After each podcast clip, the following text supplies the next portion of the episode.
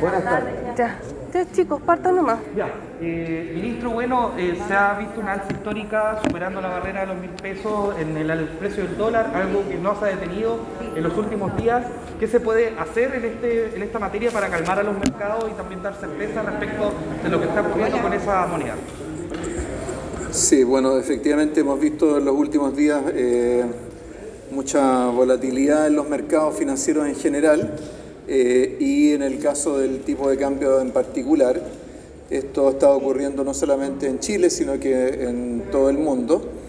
Eh, hay factores de carácter global que están incidiendo, eh, en particular cierto, las, las predicciones de una posible recesión en Estados Unidos, en otras economías grandes del mundo, particularmente en Europa.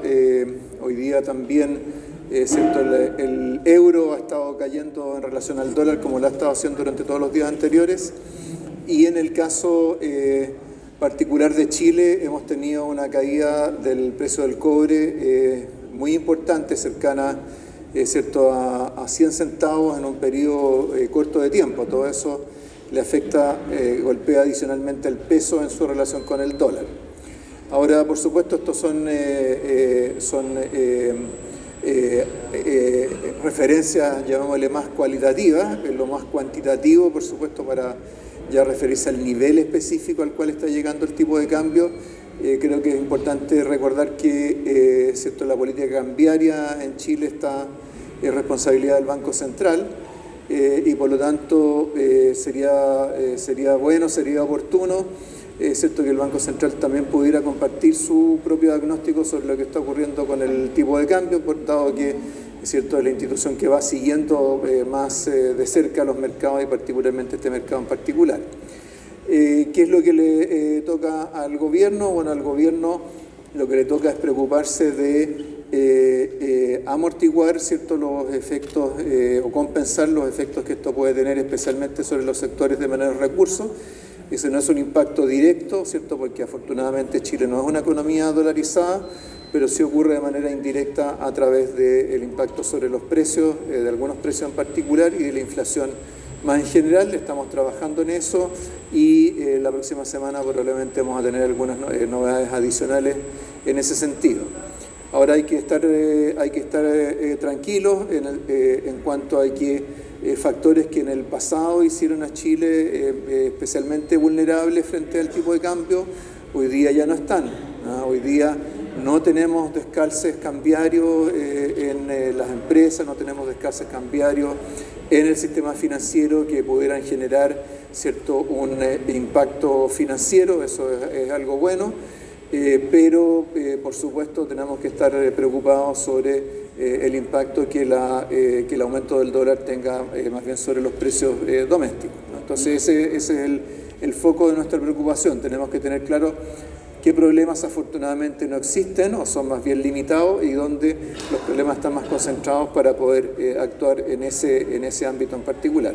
Estamos para Noticias respecto a lo que los en qué tipo de productos, por ejemplo, se puede apreciar en el corto plazo y cuáles son las medidas correctivas que se pueden ir aplicando eh, precisamente también en el corto plazo para evitar que estos impactos sean mayores. Claro, los impactos más inmediatos, eh, por supuesto, se sienten sobre eh, los productos importados, más aún aquellos que tienen cierto un, donde hay un flujo de de compras eh, que son eh, muy regulares y por lo tanto la evolución del tipo de cambio se incorpora muy rápidamente. No así ciertos productos eh, que son, no son parte del consumo cotidiano, que, pueden, que tienen sustitutos, que tienen alternativas en el, en, el, mercado local o que tienen otras, otros, otros productos ¿cierto? que los pueden sustituir. Entonces es en ese tipo de productos, especialmente en el caso de los combustibles, de las gasolinas, donde eh, es, el impacto del tipo de cambio se siente más directamente. Ministro, quería preguntarle qué responsabilidad tiene, por ejemplo, el contexto político, el plebiscito, la situación de las elecciones en el precio del dólar. Se lo pregunto porque el senador Matías Bucher plantea esa como una de las razones de la incertidumbre de los mercados.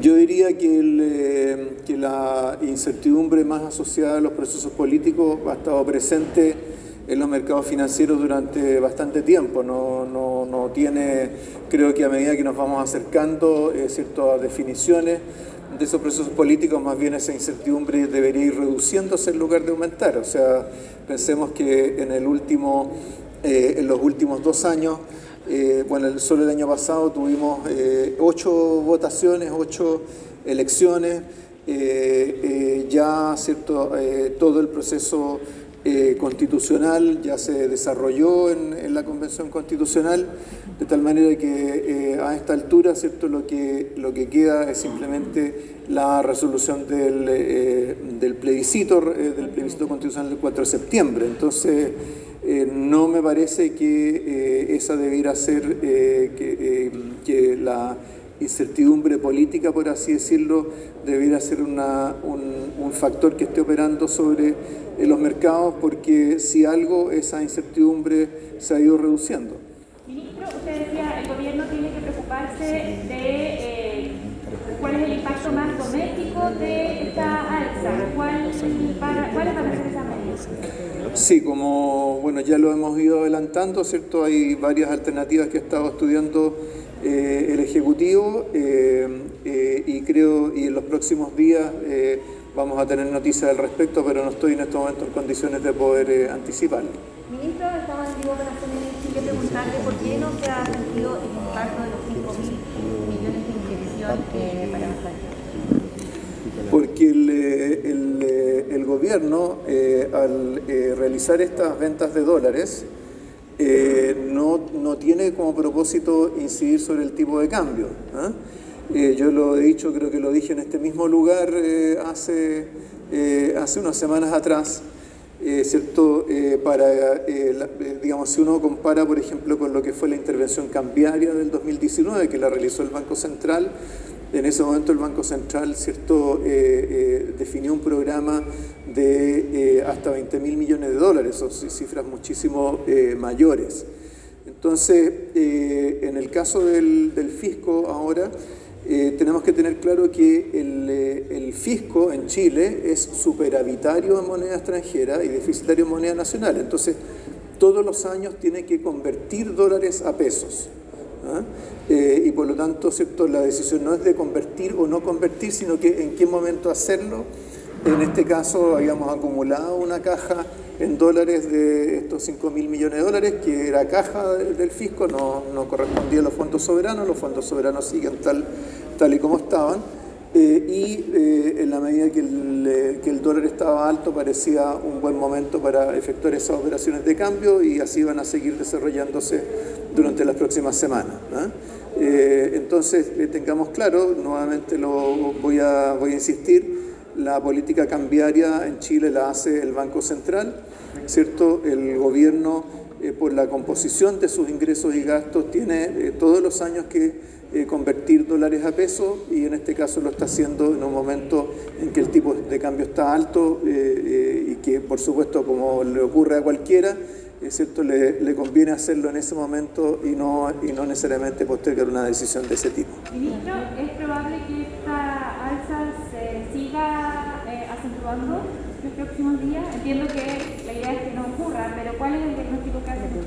Sí, el tipo de cambio es una variable que es muy difícil de predecir, especialmente cuando está eh, eh, influenciada por factores externos que para nosotros ¿cierto? son difíciles de controlar. Por esa razón eh, decía yo que al comienzo eh, que ¿cierto? la entidad que hace el, seguimiento más inmediato del tipo de cambio, que es el Banco Central, eh, creo que es más valiosa una opinión de ellos que la que, que la que pudiera dar yo en este momento. Ministro, ¿usted para confirmar, dijo que la próxima semana iban a anunciar novedades? ¿Esto se refiere a medidas que se pueden tomar respecto a congelar, congelar el alza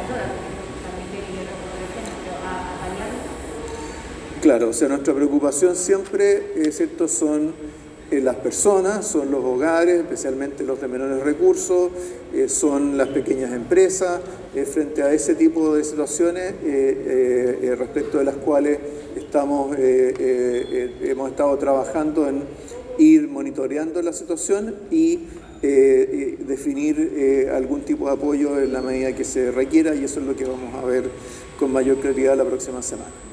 Gracias, ministro. Gracias a ustedes. Buenas tardes. Thank you.